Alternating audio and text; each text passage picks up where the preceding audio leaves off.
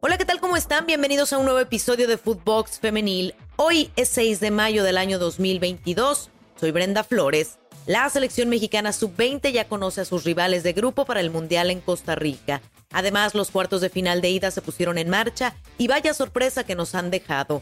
El podcast con toda y la mejor información del fútbol por el mundo comienza ya.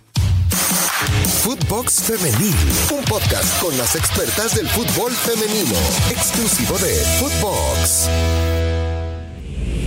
Tri sub-20 contra Alemania en Mundial. La selección mexicana ya conoce a las rivales que deberán enfrentar en la Copa del Mundo Femenil Sub-20 que se disputará en Costa Rica en el mes de agosto de este 2022. El camino del Tri no será sencillo para buscar trascender en este Mundial, pues el sorteo definió que compartirá el Grupo B junto a Alemania, Colombia y Nueva Zelanda. Los grupos quedaron conformados de la siguiente manera.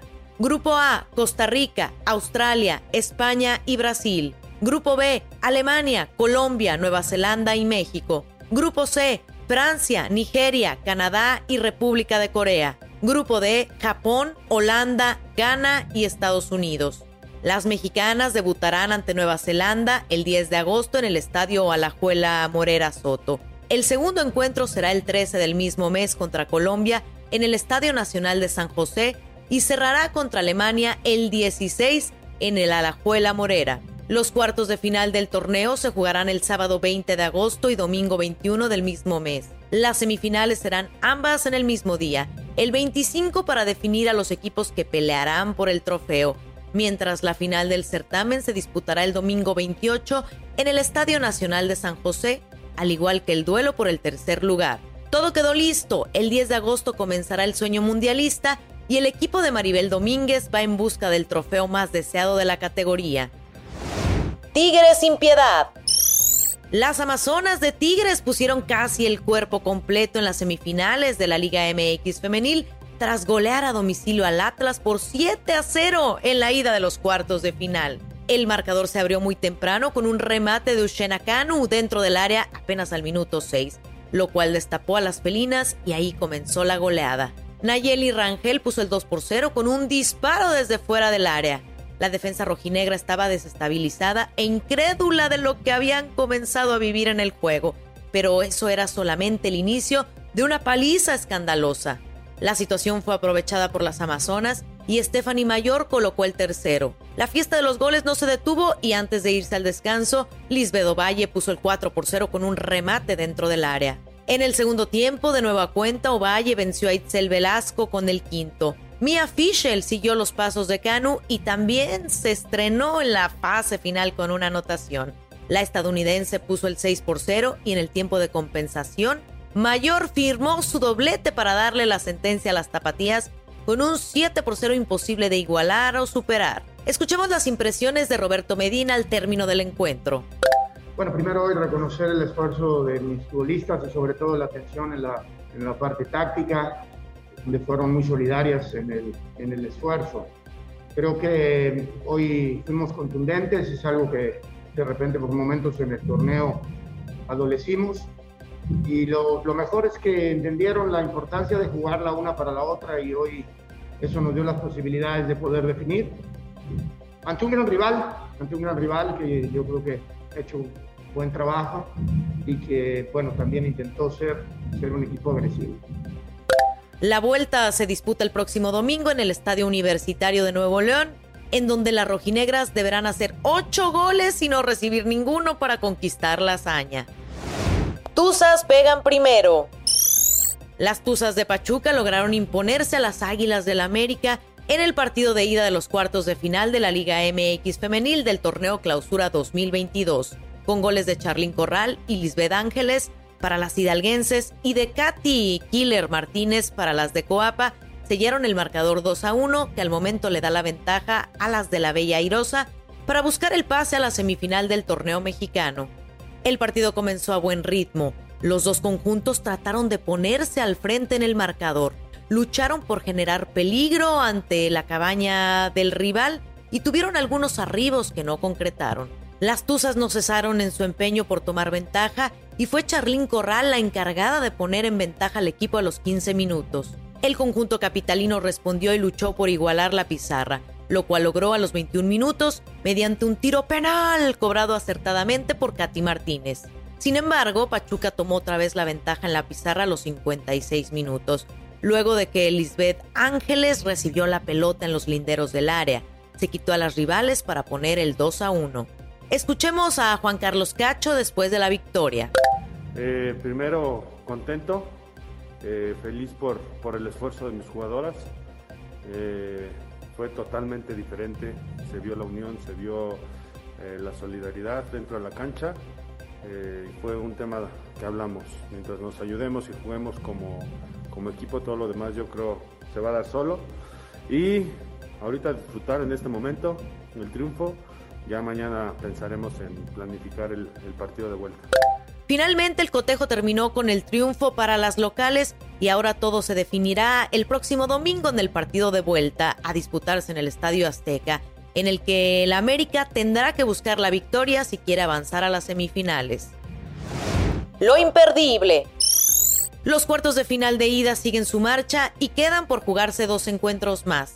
Pumas recibe a Chivas en el Estadio Olímpico Universitario las rojiblancas llegan a esta instancia con el cartel de favoritas, tras culminar la ronda regular con la misma cantidad de puntos que la superlíder. Por su parte, las universitarias se ubicaron en el séptimo lugar con 22 puntos, casi la mitad de la producción del rebaño. Tijuana enfrentará a las rayadas en el Estadio Caliente. Por un lado, las Cholas consiguieron su clasificación al posicionarse en el octavo lugar en la tabla general con 21 puntos luego de cosechar cuatro victorias, nueve empates y cuatro derrotas. Además, sumaron 24 goles a favor y recibieron 29 en contra. Por otro lado, las Rayadas de Monterrey se coronaron líderes del torneo al sumar 43 puntos. El conjunto regio sumó 14 victorias, un empate y dos derrotas con 51 goles a favor y tan solo 13 tantos en contra. Con estos duelos cierran los cuartos de final de ida del torneo. La vuelta empieza el domingo con el América frente a Pachuca.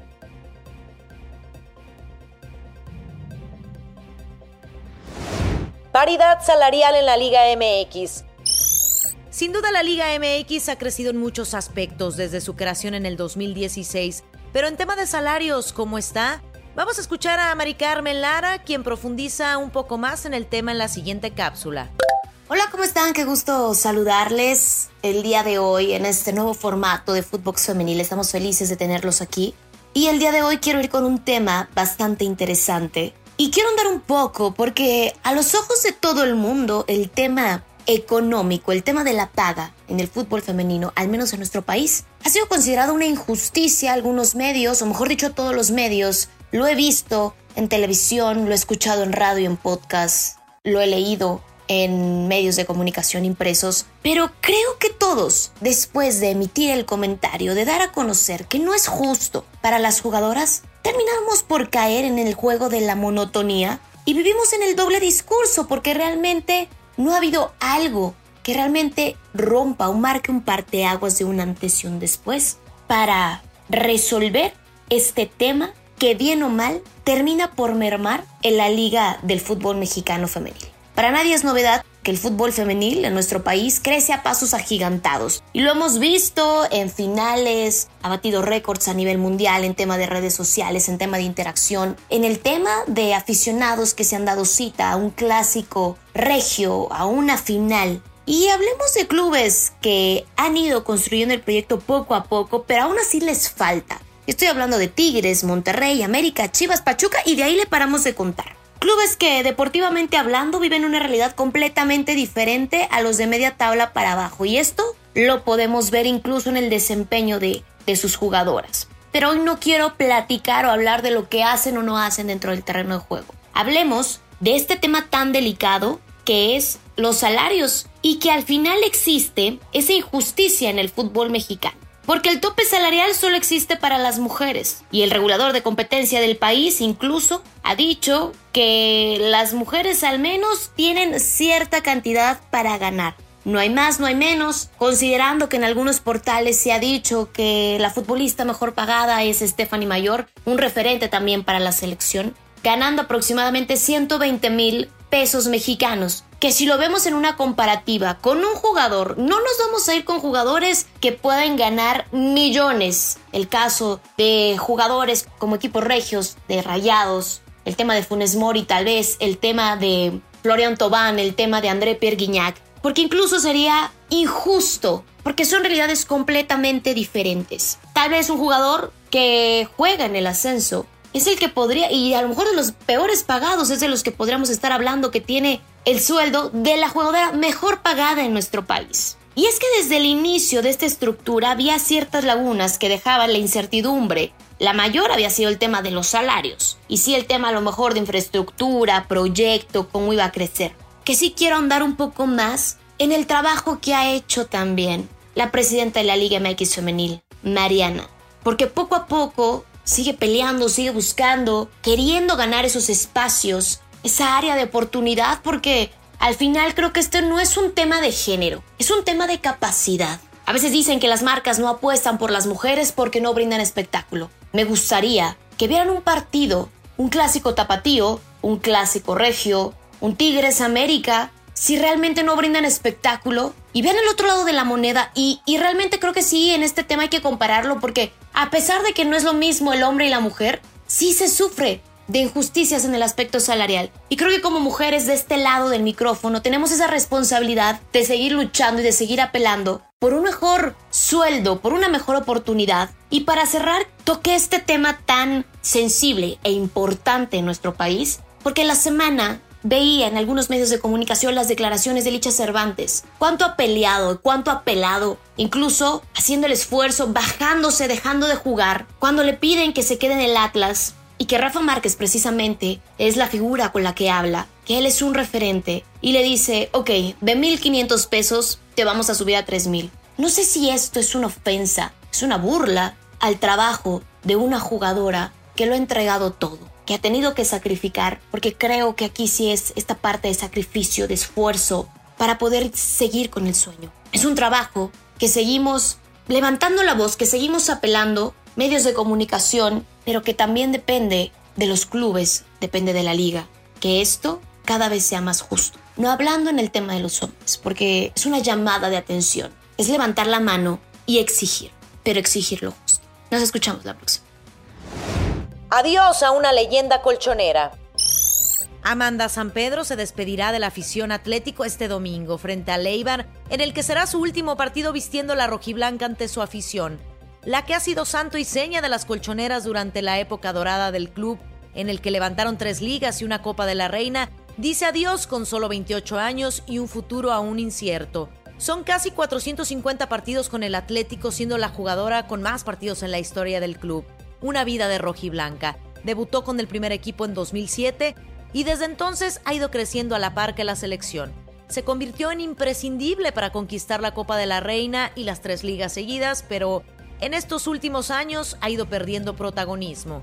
No es la única. Silvia Meseguier y Laia Alexandri también se despedirán de la afición como ya ha anunciado el club. La aragonesa dijo que colgaría las botas al final de la temporada para centrarse en su carrera de médica, mientras que la catalana parece que tiene un pie y medio en el Manchester City. Tres jugadoras importantes que anuncian una mini revolución en el equipo colchonero. Equilibrio entre deporte y finanzas.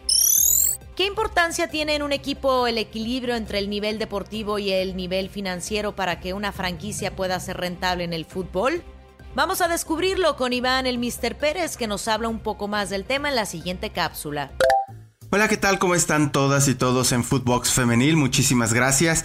Y bueno, pues el tema que quiero poner sobre la mesa es, es algo que me parece relevante, es el equilibrio entre tener planes y proyectos y darle un lugar al fútbol femenil, pero que también sea respaldado en la cancha. Este 2 de mayo termina la temporada regular y digamos que también termina el año futbolístico de temporada regular entre lo que ocurre en el Apertura 2021, Clausura 2022. ¿Y a, a qué voy con esto? Equipos como las Bravas de Ciudad Juárez han sido relevantes al hacer anuncios como por ejemplo separar las divisiones de negocio del fútbol femenil con el fútbol varonil. Son las primeras que lanzaron también el tema del jersey exclusivo para el equipo femenil, pero es el peor equipo del año. de eso estamos hablando, es decir, solo cuatro victorias en dos temporadas regulares, pues seamos honestos, es un fracaso deportivo, pese a que se han hecho cosas buenas. En cambio, bueno, nos vamos al otro lado, hasta arriba, hasta la tabla, con el 88% de productividad. Rayadas de Monterrey son el número uno, Tigres es el número dos con 87%, es decir, bueno, por ahí a falta de lo que, de lo que suceda todavía en el último partido de este 2 de mayo entre Chivas y Rayadas, bueno, pues parece que todo parece indicar que va a ser el Rayadas de Monterrey el mejor equipo, ¿no? de la temporada, por así decirlo. Pero lo que voy es, ok, mientras Rayadas, mientras eh, las Amazonas, mientras el América, mientras las Chivas logran eh, y hacen como un esfuerzo descomunal en términos operativos, también económicos, le dan importancia, buscan que sea negocio y que sea algo rentable, bueno, pues muchos equipos pues sobrellevan el proyecto, ¿no? Es decir, no son los peores, tampoco los mejores, tampoco es que haya una apuesta eh, económica para el desarrollo del producto del fútbol femenil. Y algunos equipos que sí tienen este proyecto, como el caso de las Bravas, pues resulta que a nivel cancha no funcionan. Y si hay algo que es fundamental para dos temas en términos de sustentabilidad financiera es, punto número uno, ser un equipo competitivo y que se hable de ti es algo que no todos los clubes de la Liga MX femenil pueden presumir. Si bien de repente que un equipo da la sorpresa, cae otras dos temporadas, por ahí sale otro y también cae otras dos temporadas. Es decir, la consecución de resultados resulta muy relevante para la audiencia, es decir, para las televisoras, para decir quiero esta imagen, para decir esta jugadora, para los promocionales, etc. Y punto número dos, bueno, pues el, tema económico. Hoy eh, vemos que algunos equipos, algunos clubes, pues ya tienen marcas eh, inclusive muy ligadas a mujeres, patrocinando en o vemos las compañías en los uniformes. No todo es así. ¿Por qué? Bueno, pues porque ¿cómo voy yo a estar o querer estar ligado a una marca? Sí, pues resulta que no es competitivo, ¿no? En el caso, por ejemplo, de eh, San Luis, de Necaxa, de Puebla, ¿no? Que al final del día a lo mejor activan sus redes sociales y tal, pero bueno, seamos honestos, un equipo que, que solo gana 8 partidos de 34, ¿no? Como el caso de Necaxa de, de Puebla, pues la verdad es que es muy poco interesante para las compañías estar ligadas a, a, un club que no tiene estabilidad deportiva, ¿no? Que eso es fundamental, ¿no? Cosa que sí ha tenido a lo mejor Chivas, América, Atlas, Pachuca, ¿no? Que siguen siendo estos equipos punteros en darle prioridad, ¿no? Junto con Monterrey y junto, y junto con las Amazonas, en darle prioridad a sus inversiones y el buscar que sean competitivos tanto en la cancha como fuera de. Pues bueno, muchísimas gracias por, por escucharnos. Los invito también a oír Negocio Redondo, otro podcast exclusivo de Footbox. Eh, yo soy Iván el Mister Pérez. Hasta la próxima. Y no olviden escucharnos en Spotify. Califícanos con 5 estrellas. Nos pueden seguir martes y viernes. Síganos en nuestras cuentas personales, arroba BrendaFlowersR, y pueden encontrar a Footbox en todas las redes sociales. Escríbanos. Soy Brenda Flores. Hasta la próxima. Footbox Femenil, podcast exclusivo de Footbox.